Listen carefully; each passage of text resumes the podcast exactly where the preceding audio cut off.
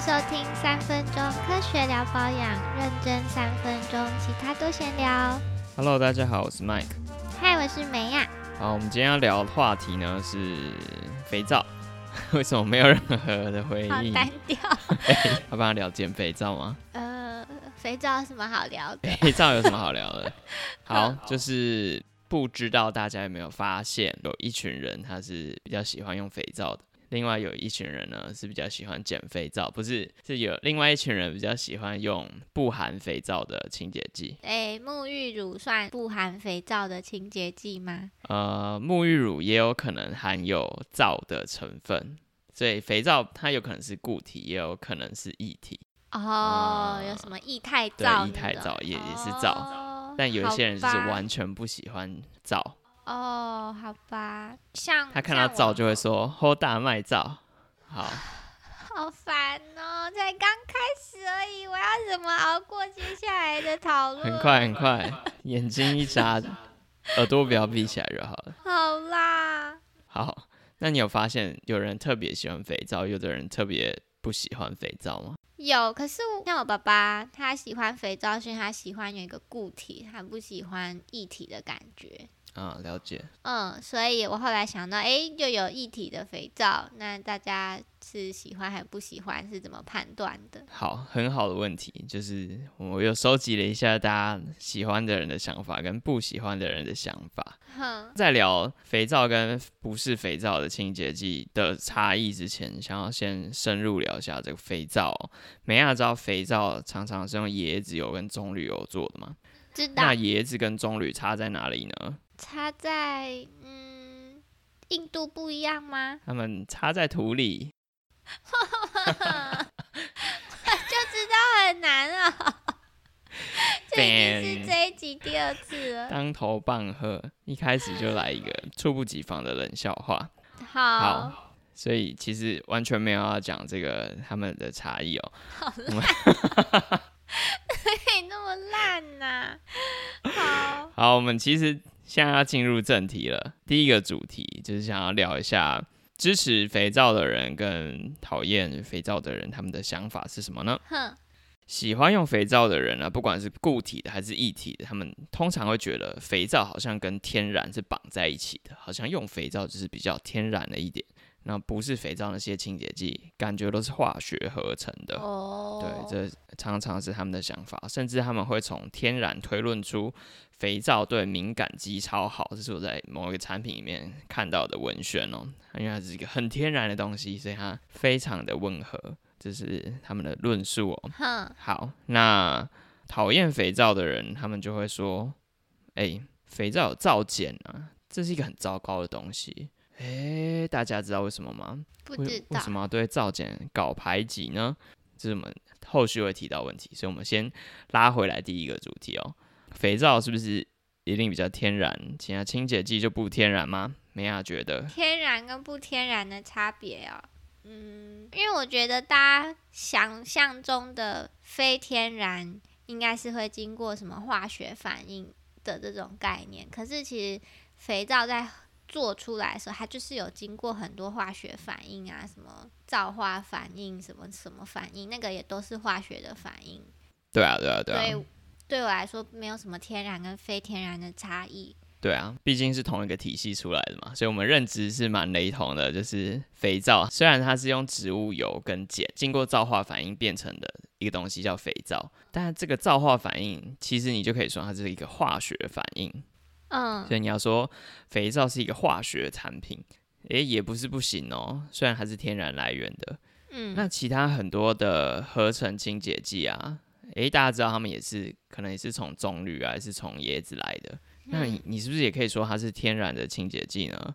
好像也可以哦。嗯，对啊，所以天然化学的这个定义其实蛮模糊的，就是各自表述。我们这边的立场就是，我们觉得天然的或化学的不是最重要的事情，重要的就是它的制造流程严不严谨啊，原料选的好不好，检验的仔不仔细，合不合法。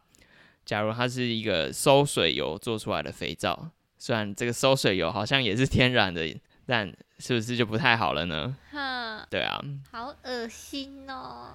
所以我们的论述就是天不天然不是最重要的事，重要的还是品质。嗯，好，刚刚是喜欢肥皂人的立场嘛，那我们接下来就要讲一下不喜欢肥皂的人的立场，他们的想法是什么呢？他们会觉得，诶，有听说肥皂好像都有一个东西叫皂碱，好像比较刺激，哦，这个论述是不是对的呢？我我真的不知道皂碱会不会比较刺激耶。其实应该说什么是皂碱的定义根本就也不清楚。有的人觉得是肥皂就是一个碱性的东西啊，所以肥皂就叫皂碱哼啊。有的人觉得肥皂反应的时候没有反应完全多出来的碱叫皂碱，哼，但就是连这个定义都不是很清楚。但是大多数人会觉得皂碱就是肥皂啦，简单来说是这样子。嗯，所以我们这一题就变成是肥皂是不是比较刺激呢？那梅亚觉得要看哪种肥皂，还有看它的 pH 值吧。我觉得最重要是 pH 值。你觉得最重要的是 pH 值，嗯，那怎样好怎样不好？就是越接近皮肤原本的 pH 值越温和，然后一般肥皂可能 pH 值蛮碱的，如果还没有做什么特殊的处理的话，对啊，肥皂其实如果是传统的肥皂都是偏碱性哦，那它在中性是不安定的哦。哦，对对对，所以它其实不能做成中性。哼哼，简单来说，肥皂等于比较刺激的这个论述呢，算是对一半。怎么说呢？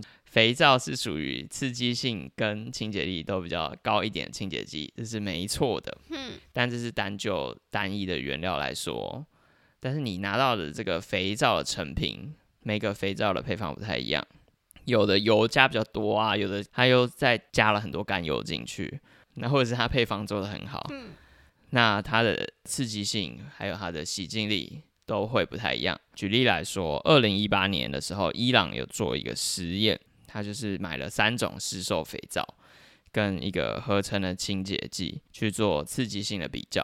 那实验结果就是发现呢，合成的清洁剂它的刺激性刚好在中间，嗯，所以就代表了就是有的肥皂比合成清洁剂刺激，有的肥皂比合成清洁剂还温和，所以其实不是很一定。嗯那它们的差异就是配方的不同。好的配方带你上天堂。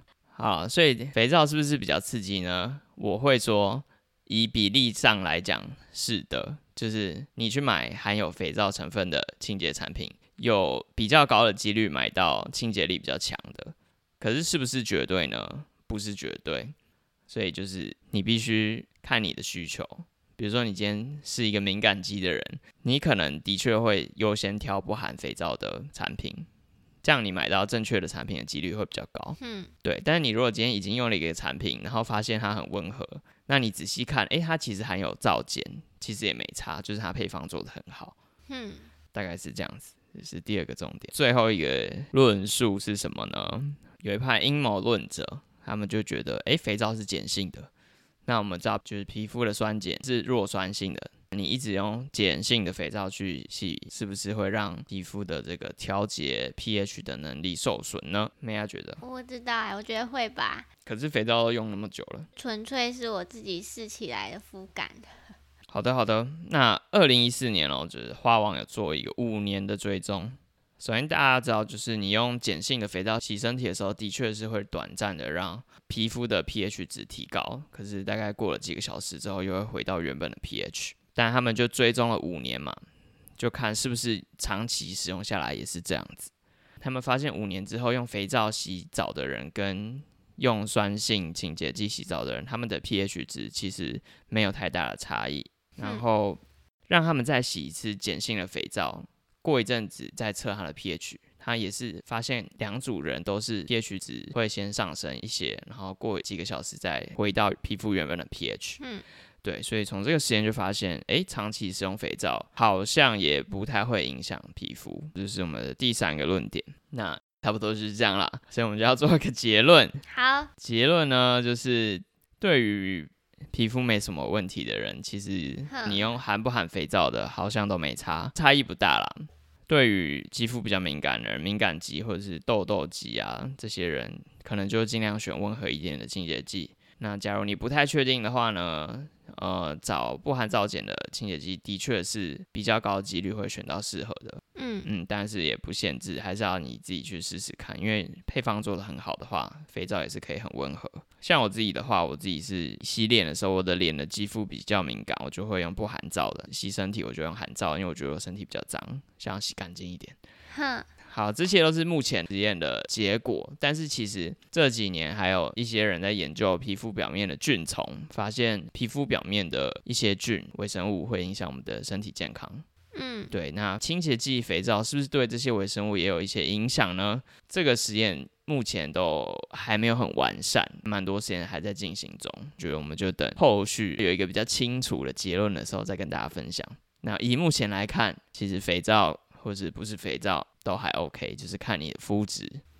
好好，结束。好啊，那喜欢我们的话呢，就欢迎去我们的各个 podcast 平台、IGFB 按下追踪、按赞，在各个平台都留下你的评论，最好是五星好评，并且分享给你所有的朋友。好，好，那我们就下次见了，拜拜，拜拜。